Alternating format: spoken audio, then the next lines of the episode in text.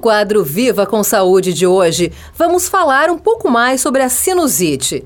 Recentemente, a cantora Sandy usou as redes sociais para falar sobre como a mudança de clima afeta a sua saúde. Ela sofre de sinusite crônica. A condição atinge cerca de 30 milhões de brasileiros e ocorre mais durante o frio. Apesar de ser bem comum e causar grandes desconfortos, como os relatados pela cantora Sandy, a sinusite é uma condição que pode ser tratada a fim de atenuar os sintomas e as crises. As causas da sinusite são muitas e dependem de uma avaliação médica detalhada detalhada para serem descobertas. Mas, de forma resumida, ela pode ser causada por vírus, bactérias ou pela rinite. Uma das causas mais comuns são as reações alérgicas, que são causadas por cheiros ou algum agente transmitido pelo ar, como a poeira ou pólen. Algumas infecções respiratórias, como a gripe e o resfriado, também fortalecem a ocorrência da sinusite. Confira mais informações em entrevista realizada com o médico otorrinolaringologista Mário Reginato Bettinelli.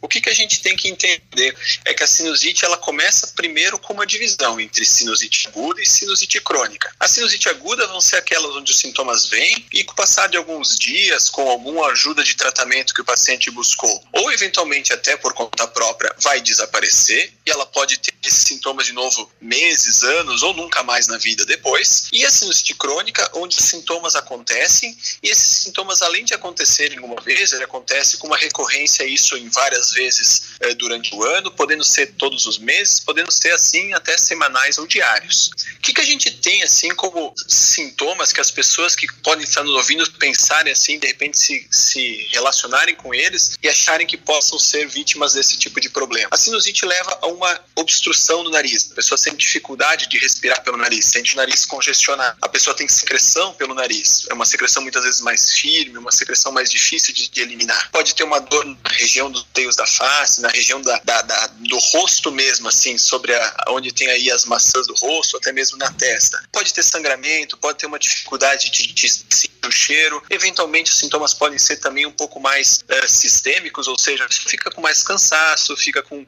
um pouco de dor na garganta, fica com mais indisposição e em alguns momentos pode até ter febre, né? Então, assim, esses sintomas eles não precisam estar todos acontecendo para ser uma sinusite, mas eles têm que ser um conjunto desses sintomas junto com a avaliação médica, no caso com o otorrino, fazendo um exame dirigido para o nariz, um exame em que a gente entra com aparelhos, com câmeras dentro do nariz e enxerga dentro do nariz essas áreas que possam estar inflamadas, infeccionadas. Uma vez que a gente consegue fazer a somatória do que o paciente nos conta, ou seja, essas queixas, com o exame dirigido mostrando essas alterações, a gente encaminha para os tratamentos. E aí acabam sendo diversos. Podem ser basicamente usar lavagens no nariz com soro fisiológico, usar medicação dentro do nariz chamado corticoide tópico nasal, e eventualmente vai usar lançamão de antibióticos ou outros medicamentos que toma pela boca.